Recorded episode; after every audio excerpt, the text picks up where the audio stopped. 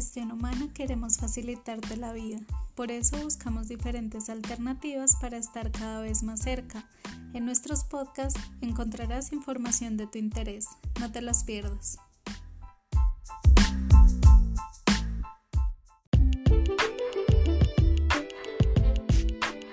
Seguramente todos alguna vez hemos dejado para después una tarea importante en nuestro día de trabajo y terminamos perdiendo el plazo de entrega.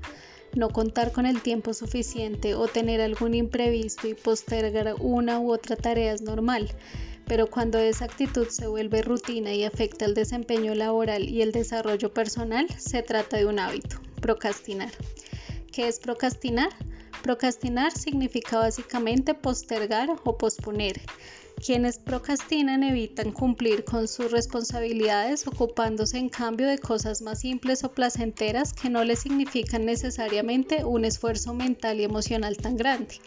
Al principio puede parecer un camino mucho más fácil y cómodo, pero la verdad es que procrastinar conlleva sentimientos y, emociones como la culpa, la frustración, la ansiedad y el estrés.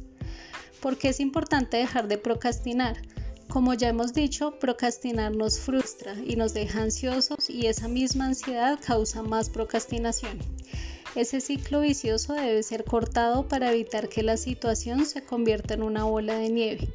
Cambiar los comportamientos que nos impiden crecer y llevar una vida más saludable tiene un gran impacto en el día a día y por consecuencia en tus planes a futuro. Y bueno, debes estar preguntándote cómo dejar de procrastinar. Acá te damos 7 tips. Primero, identifica un patrón y crea estrategias. Identificar lo que te hace procrastinar es el primer paso para romper con ese hábito. Haz una autoevaluación.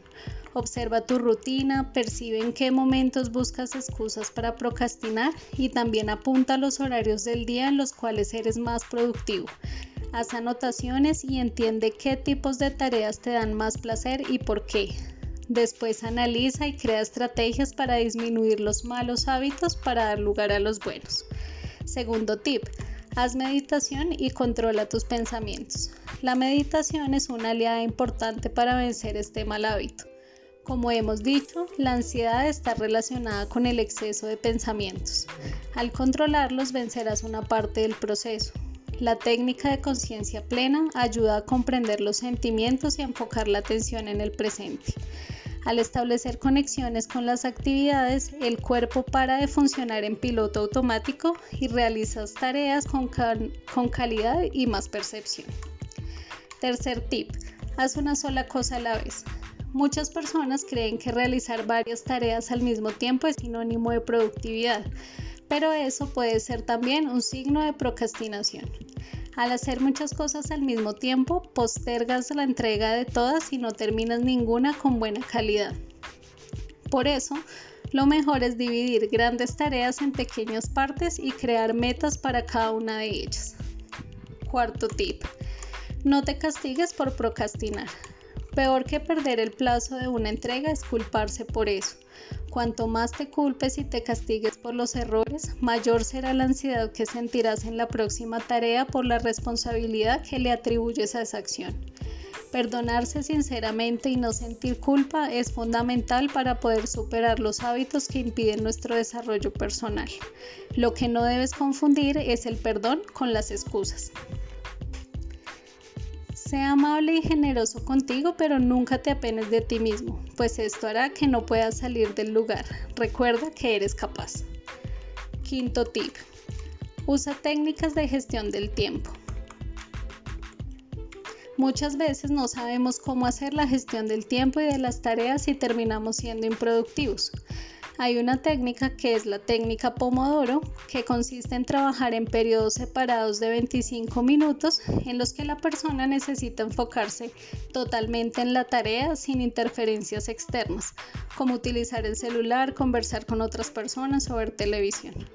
Pasados los 25 minutos es necesario descansar 5 minutos y repetir este ciclo 4 veces. Hay otras técnicas y aplicaciones que te ayudan a esto. Lo importante es que entiendas que hay momentos en que tu mente necesita estar 100% centrada en una actividad. Sexto tip. Haz planes contemplando imprevistos. Un gran problema que los procrastinadores enfrentan son los imprevistos. Ellos realmente ocurren, pero solo causan problemas para los que no se organizan con anticipación. Dejar tareas para última hora es muy arriesgado, pues causa dependencia de factores externos que no los manejas únicamente tú. Y nuestro último tip, prioriza lo que tienes que hacer.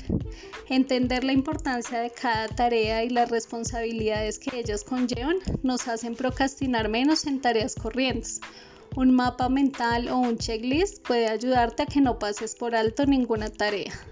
Puede parecer poca la importancia de enviar un mail en el plazo correcto, pero cuando paramos para pensar que es parte de nuestro trabajo y que eso involucra actividades de la vida de otras personas, ese trabajo adquiere más importancia.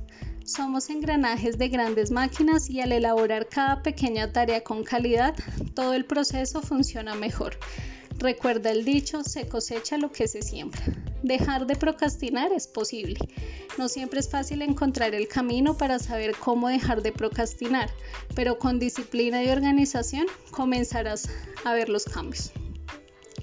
Además de las sugerencias que te dimos aquí para tu cambio a nivel personal, es necesario que analices otros factores externos como el ambiente en el que trabajas y el contexto en el que vives. Eso te ayudará a entender qué puedes modificar y qué no para poder seguir adelante y tener éxito. Contar con el apoyo de tu entorno es muy importante. Ahora que sabes que es posible dejar de, procrastinar, no dejes esta oportunidad para después.